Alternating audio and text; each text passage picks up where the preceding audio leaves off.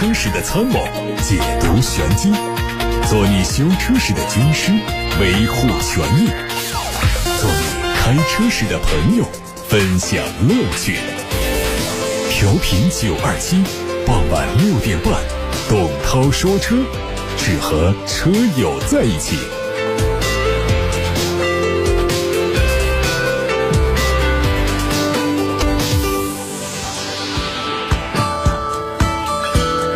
这个晚上我们再次来到董涛说车的时间，我是董涛。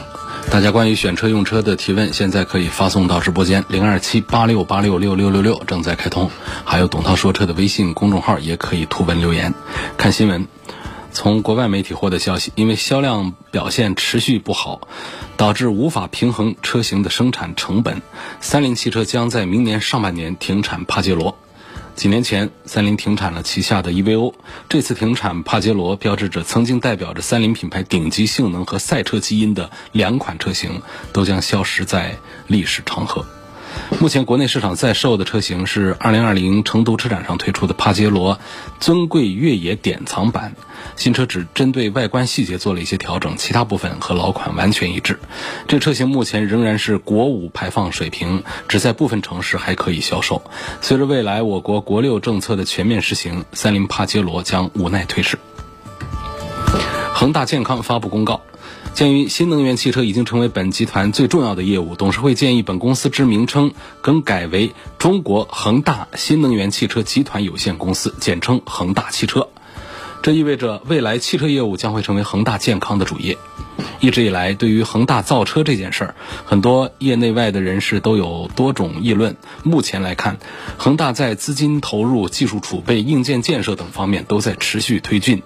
恒大方面也认为，它的新能源汽车业务经过了充分的市场调研论证，有足够的战略定力和信心。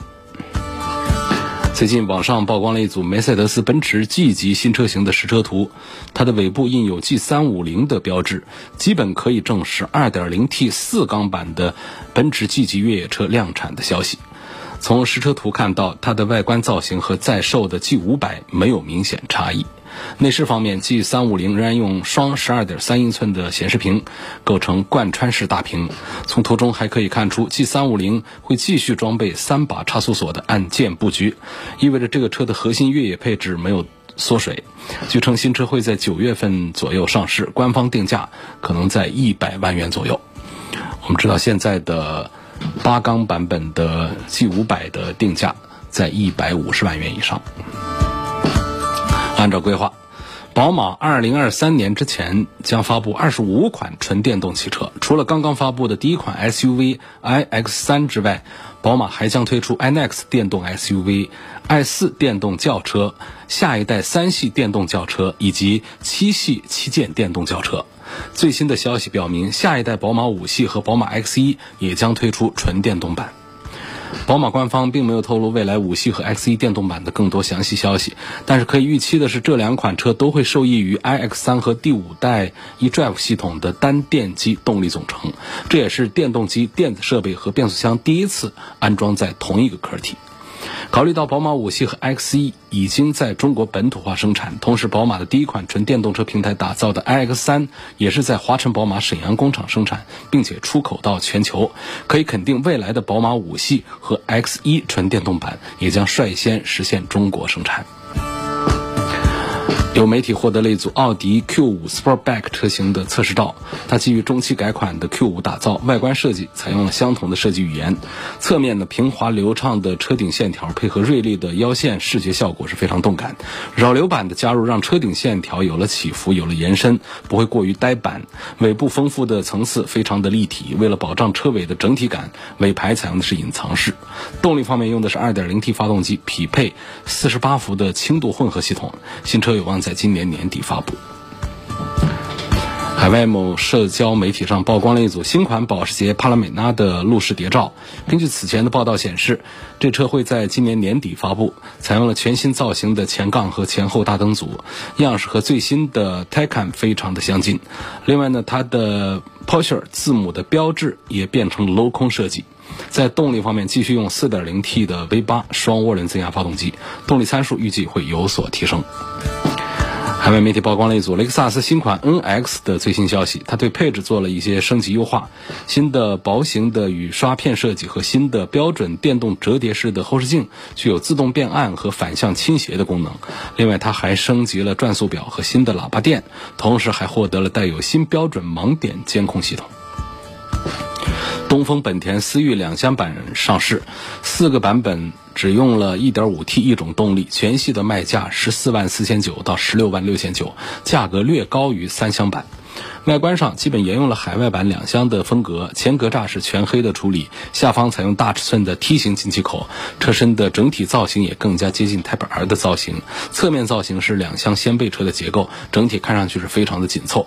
尾部是双层的扰流板，可以提高一定的行驶稳定性。同时后杠采用类似 Type R 的造型，也让它显得更加运动。值得注意的是，两厢版的百公里加速时间比三厢版要慢上一秒左右。具体的原因呢是两厢版车型。重了四十五公斤，这让网友们有一些意外。继全球的第一款电动林峰以及二零二一年底投放市场的日产第一款 SUV 纯电动车之后，日产还将继续拓展它旗下的电动车阵容，极可能很快推一款七座的中型 SUV。新车会用全新的 CMF 电动车专用架构，预计在二零二三年之前发布。它提供约四百九十九公里的续航里程。最后是几何汽车的消息，几何刚刚发布了旗下第一款纯电 SUV 几何 C 的配置消息，它搭载了几何汽车自主研发的智能能量管理系统，另外呢还有极客智能生态系统以及 L2 级别的智能驾驶辅助系统，让几何 C 的续航最大提升了百分之四十，续航精准度也将近达到了百分之一百。几何 C 提供的续航版本有四百公里和五百五十公里两种，补贴之后的预售价十三万九千八起，将在今年第三个季度上市。好，各位正在听到的是晚上六点半到七点半直播的董涛说车。各位关于选车用车的问题，现在可以发送到直播间来，零二七八六八六六六六六正在开通，还有董涛说车的微信公众号也可以留言提问。首先看到来自八六八六六六六六的。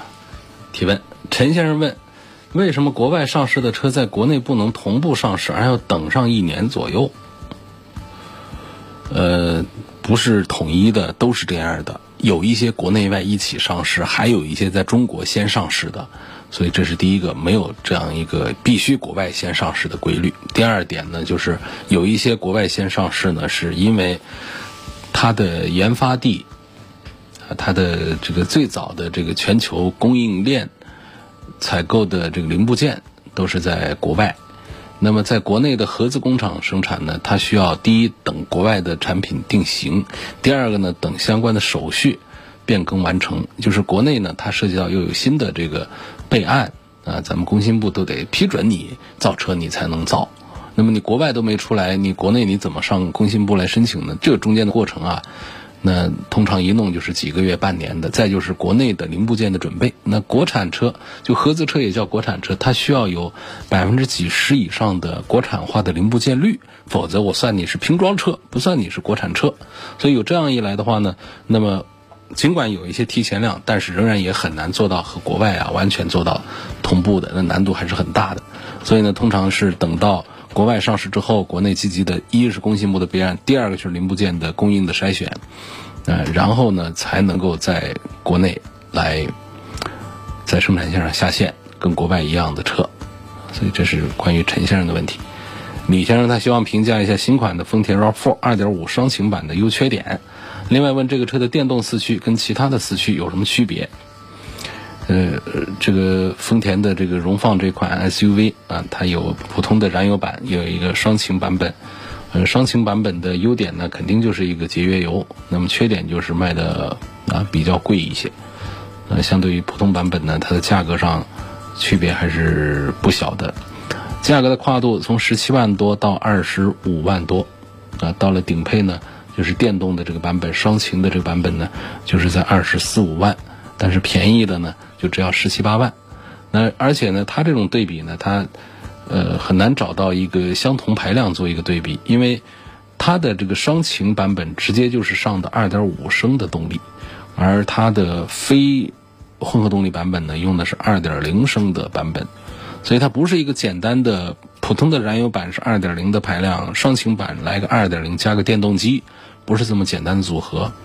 所以这样一来的话呢，就是确实是在呃丰田的这一套混合动力的逻辑下，如果说是一个二点零的自然吸气再加一个电动机的话呢，这确实是动力会并不够啊，不是太足，它完全是纯粹是一种省油的取向。它不像本田的一套这个混合动力啊，油电混合，它会有省油的倾向，然后还会有一个这个汽油机加电动机一起发力的这种提升动力表现的这种取向。那丰田的这个油电混合里面，它是单一的、纯粹的追求节油，从这个方向上去的。所以这样一来的话，它的双擎版本就要上更大排量的自然吸气，那用的是2.5升的。国六排放的发动机加上电动机的一个组合来造成的，所以这样一来的话呢，我在推荐丰田荣放的这个购买当中呢，我还是赞成大家买这个双擎的版本，啊，动力要更加的饱满充沛一些，同时油耗水平也比较低，而它的价格上呢，你只要不是拿它跟这个燃油版本的顶配比的话，呃，它的这价格呢，其实呃也不是贵的有多多离谱、多过分。所以我赞成呢，还是买它的双擎的版本。关于它的下一个话题呢，问到了一个四驱的问题，可能不关注丰田荣放车的网友们不太知道他在说什么。他说这款车的电动四驱和其他四驱有什么区别？就说啊，这个荣放上呢，它实际上是有两套四驱系统的，在双擎版本上呢叫 e-four，就是电动四驱。那么在这个普通版本上呢，用的是多片离合器的四驱。说这两种有什么区别呢？多片离合器的大家更了解了，呃，它没什么可说的。这个电动的四驱呢，它是在后轴上呢是放了一个电机的。嗯，这怎么说呢？就是在原有的双电机的混合动力系统当中，在后桥再增加一枚，以三电机的操作构成这个四轮驱动的功能。当然说，只能算是。呃，只算驱动电机的话，只有两个啊，因为还有一个是发电机，所以不管是呃，我们我们怎么来解释的话呢，它是和多片离合器的四驱是完全不同的方向。那么，比方说我们在起步、在深踩油门的阶段，那这个电动四驱呢，就可以把更多的动力分配到后轮，它的比例可以是二十比八十。但是呢，不要看这个数据，呃。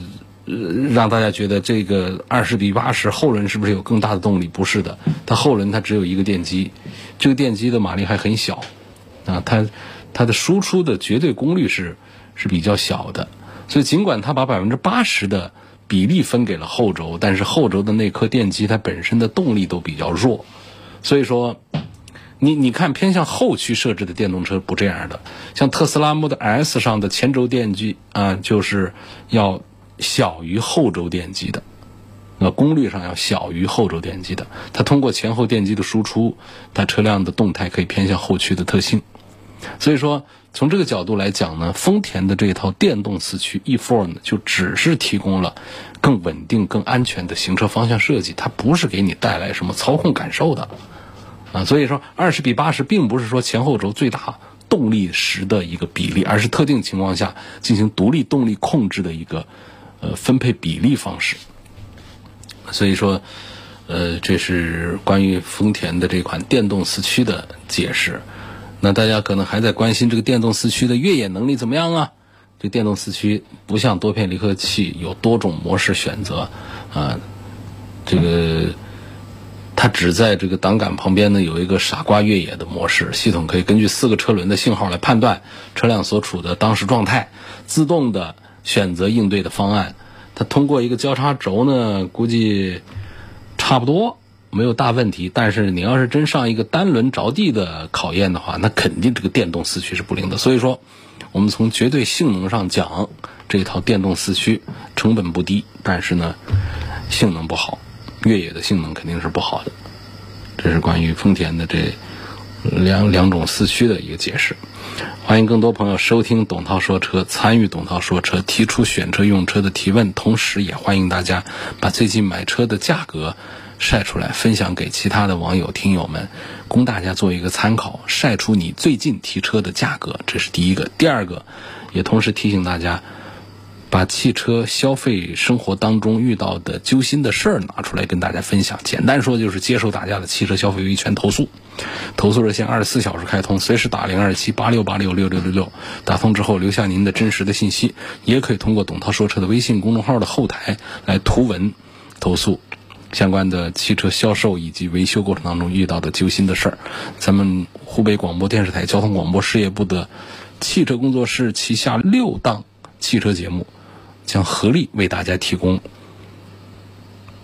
汽车消费维权的服务。好，现在我们看到的留言提问呢，是来自于董涛说车的微信公众号后台。有位网友给我留言说了一下他的车的用车感受啊，他分享的车型是2016款的长安马自达三昂克赛拉1.5升的自动舒适型。他说：“先说它的好吧，变速箱很聪明，超车给重油立马降档，给你充沛的动力来超车。底盘扎实，给人的感觉很稳当。我家附近山路弯道比较多，八十码的速度过弯一点问题都没有。有一次我在去河南的高速公路上，确保安全的情况下，我把车速干到了一百九，没有一点发飘的感觉。这儿要批评一下啊，你这个超速太多了，要扣分，违法行车啊，这是不安全的。另外他说还有就是它的方向盘。”呃，七十公里的时速以下呀，方向是特别的轻柔。那么超过了八十呢，又立马变重，这一点我特别喜欢。再说它的不好，后排的空间太小，怎么说也是个两米七轴距的车，把它的空间呢都给了车头，啊，也给这个刚学会开车的朋友带来不小的这个麻烦。我对它的一点五升发动机呢，真是喜忧参半呐。高兴，它的油耗真的很省啊，十五升油跑个两百二十公里都没问题。但是动力可真是不怎么样，就说是马三克赛拉的动力很弱。他说，如果不是它的变速箱聪明，我都不敢直视它会动力会怎样。它的胎噪风噪很大，每一次开快车我都会听音乐来掩盖。新款的昂克赛拉次世代我试驾了一次，噪音是有所改观。它的油漆比较薄，毕竟价格在那儿放着。开了四年，这仪表盘里面呢。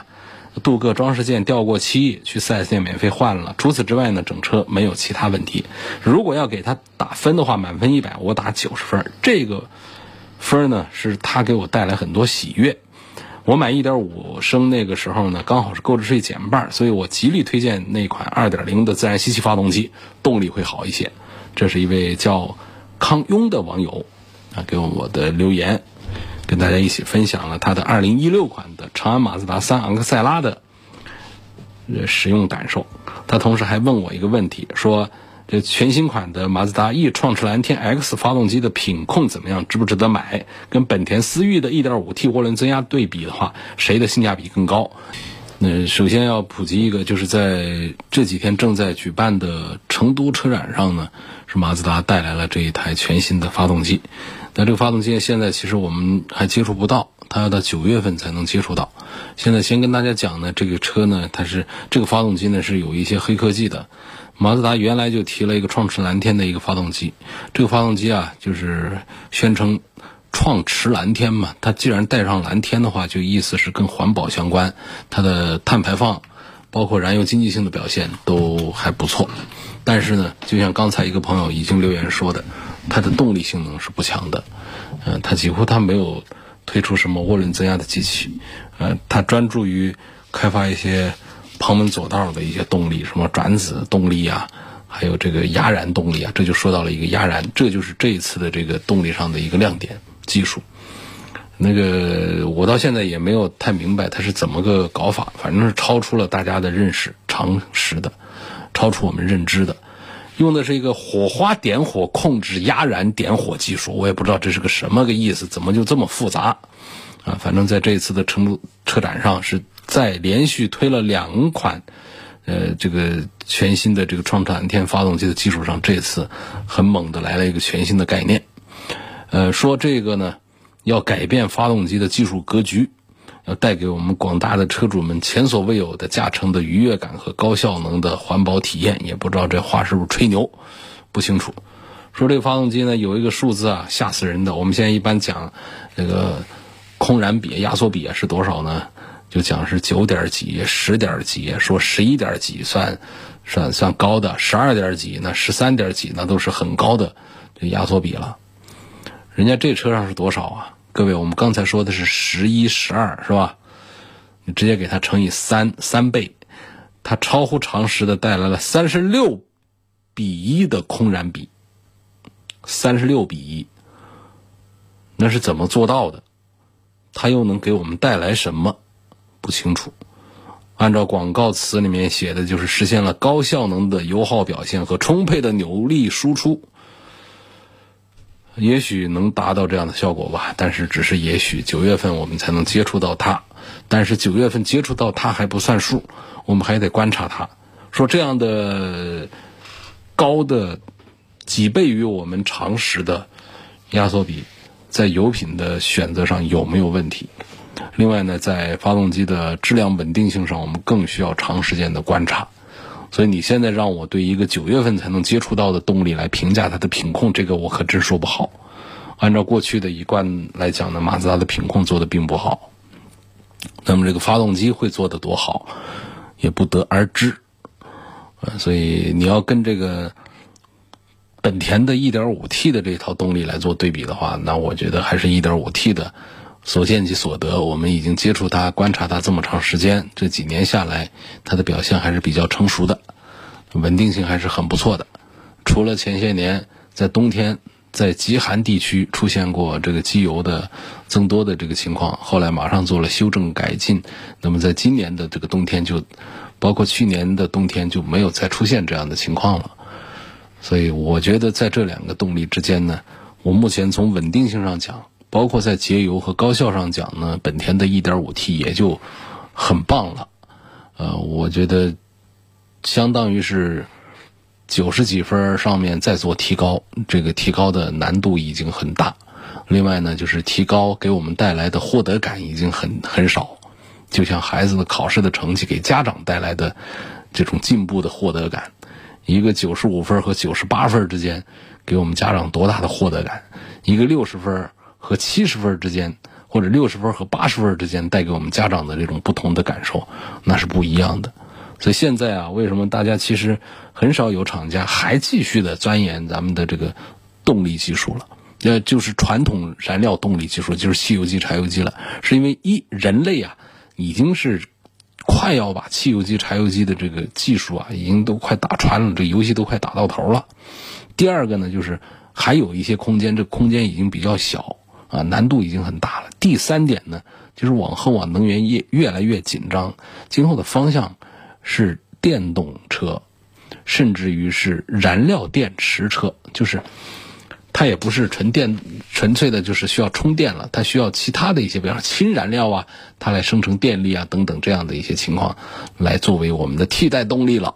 所以呢，现在其实厂家研发新款动力的、提高现有动力的这个积极性啊，其实是不高的。但是马自达一直在不停的推创驰蓝天系列，所以我们还是有待观察和考证。继续看到的是董涛说车微信公众号后台的留言说话。我看中了三菱的新劲炫，但都说这车没有 ESP，这个功能对室内代步重要不重要啊？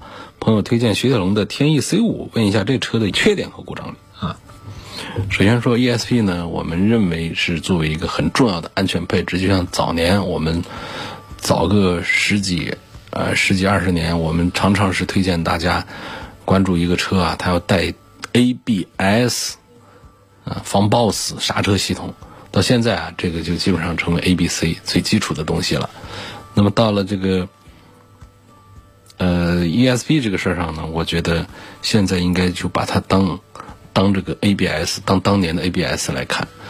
这是一套很重要的安全控制系统，它起到的作用呢，就是我们车辆在 ABS 它解决的就是我们在变道的时候啊，或者刹车的时候啊，这个车轮子别因为踩刹车板而而抱死了。那抱死之后带来的问题就是车辆的前进的方向啊，它会失去控制。所以 ABS 呢，它在防抱死的情况下，它还可以有一个方向上的一个控制，啊，这是 ABS 的好处。那么电子稳定系统 ESP 呢，它就是在更复杂的湿滑呀、一边干一边湿啊，这各种的这种路面情况下，它都能保持尽可能的吧，它尽可能在保持车辆的可控和稳定。嗯，它是比 ABS 要更高阶段的一个电子稳定控制系统。呃，有的厂家叫 ESP，有的叫 DSC，有的叫别的别的，反正不管它叫什么，反正它都是一样的原理，用很多的传感器在采集车辆的动态信号。那么根据这些信号呢，它做出一个电脑的运算判断，然后呢，再通过继电器对我们车辆的四个车轮施加刹车力，以及对我们的扭力输出，呃，包括我们的油门的深浅各种方向，它都是通过电脑来做一番精密的控制，让我们车辆在动态当中能够和危险对抗、和失控对抗，让车辆尽可能的处在一个安全的可控的范围之内。但是它不是绝对的，它是尽可能。那我们在开的过程当中，还是更多的要靠我们的人的驾驶员的安全理念和操作的经验，才能够尽可能的把呃危险降到最低，把损失降到最低。啊，这是关于电子稳定系统，这个是我觉得大家不是像天窗那样啊，我们说呃可有可无的这么一些配置，它是一个我们应该追求的一项啊这个电控装置一项安全配置。说这车跟雪铁龙的天翼 C 五要放一块儿做对比的话呢，我还是觉得天翼的 C 五呢还是要强一些的。啊，雪铁龙的这个天翼 C 五呢，开过的朋友跟这个没开过的朋友呢，应该说法儿它就会这个不一样。嗯，就没开过的看到这个车会觉得，其实它长得是有点有点怪。我们不说丑的话，长得是有点怪的。嗯，尤其是车头设计的就。也不知道用个什么词来形容，反正就是让人过目不忘吧。嗯，眼眼睛盯上去一看就知道这是一个因为雪铁龙的车，是一个天翼的，就是这样的一个造型。呃，那么更多的人没有开过它，呃，开过的朋友、用过的朋友对它的印象还是很好的，就是它的底盘感受、悬挂的感受、这个方向、刹车各方面的整体的匹配，让整车的行驶品质感是很不错的。啊，这么一个车，那么跟这个三菱的劲炫在一起要对比驾驶的感受的话呢，那是碾压这个劲炫的，所以比劲炫比劲炫要更值得买。广播啊，就是这么一个特点。我们说话的时候呢，稍微吞个字，要是把哪个话的重音说的不恰当的话呢，大家就听个半头。说董涛刚才说了啊，说这个三菱的劲炫更值得买。那前面其实有一个比。嗯，那整个意思就反转了，就不一样了。比三菱的劲炫更值得买，谁比？是刚才这位朋友他拿的天翼的 C 五来，天翼雪铁龙的天翼 C 五来跟这三菱的劲炫放一块比，所以我我才这么说。嗯，天翼 C 五要比这个三菱的这个新劲炫要更值得买一些。嗯，起码这十几万一个车，天翼 C 五这个全系。都把刚才说的那个玩意儿，我刚才讲什么了？讲电子稳定系统，都带上了吗？你说这个劲炫上还不上个电子稳定系统，这就相当于我们二十年前买个车不带 ABS 防抱死系统一样的，怎么说得过去？说不过去。嗯，下一个问题说，说这个探岳的两个车啊。嗯，这个叫什么？三三零 Pro 跟三八零，这中间隔一万块钱，那一万块钱值不值得花？该不该买三八零？好像是这样一个意思吧？嗯，好。那我们说三八零和三三零之间是什么区别呢？是发动机的功率的不同。同样的一个二点零 T 发动机，三八零上就是两百多匹马力，在三三零上就小了几十匹马力，只有一百八十多匹马力。所以这是带来一个很直接的一个提速感受上，三八零是要强一些。那么三八零贵一万块钱，它多了两样东西，少了几样东西。但是这样一平衡一比呢，我还是觉得三八零更值得买。我们写说三八零。比三三零 Pro 贵一万块钱，它多了哪两样东西？第一个，动力上大了将近四十匹，零百来测算的话，零百提速的话快了有一秒钟，这是第一个收获。第二个呢，它是带上了全时四驱，啊，所以这是一万块钱带来了两样东西，是不是就已已经相当的值回票价了啊？我们很多车只是动力调教上有个二三十匹马力的区别，就直接给你在价格上干个两万块钱的差异出来。人家这个还挺厚道，已经是大了四十匹马力，再给你怼上一个四驱，这两样东西成本我们这不好来核算。但是呢，从目前的行情上来讲呢，这一万块钱听起来是值得的。那么相对于三三零 Pro、三八零贵一万块钱，它少了些什么配置呢？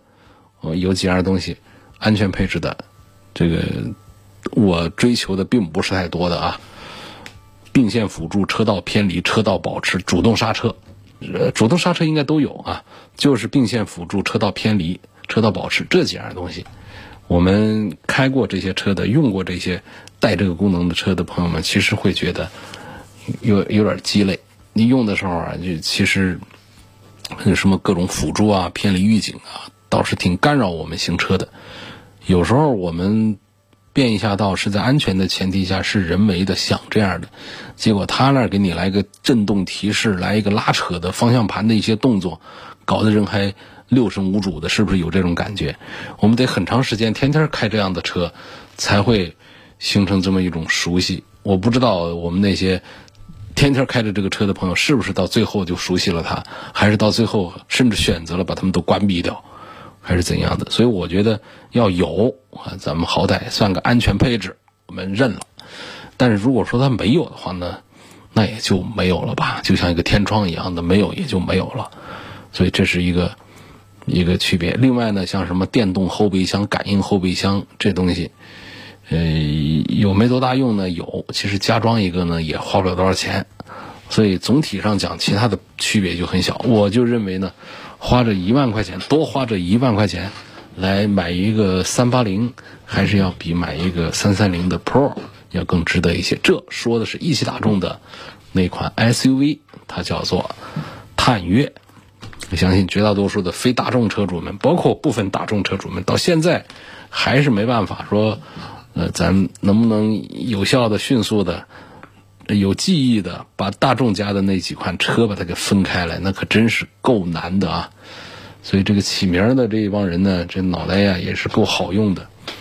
他们对他们来说好用，对咱们来说可就头了疼了啊！什么途岳、途观、途昂、途安、途凯，那探岳、探影，还有什么那个？探歌，反正差不多就这些进口的，我们还不说了，反正就搞得让人很头疼。不说了，感谢大家收听和参与每天晚上六点半钟到七点半钟直播的董涛说车。错过收听的，可以通过董涛说车的微信公众号、微博、蜻蜓、喜马拉雅、九头鸟等平台找到往期节目的重播音频。再次的呼吁大家，平时把。刚刚提车的价格拿出来跟大家分享一下，在我们的节目直播时段，在非直播时段，在我的任何平台上，尤其是微信公众号的平台上跟大家分享，大家都会感谢，嗯，都会提供非常好的一些买车的一些参考意见。另外呢，就是把大家在买车、在修车过程当中遇到的这种纠结的事儿、不开心的事儿，也就是涉及到自己的合法权益受到侵犯的这些事儿。发送到我们的节目组来，八六八六六六六六，这是二十四小时开通的热线电话，提供一些简单的信息，我们就会有工作人员跟你取得联系。如果说查证确实是属于侵犯权益的话，我们作为媒体也会积极的努力的为大家提供相关的对接服务，帮助大家维护自己的合法权益。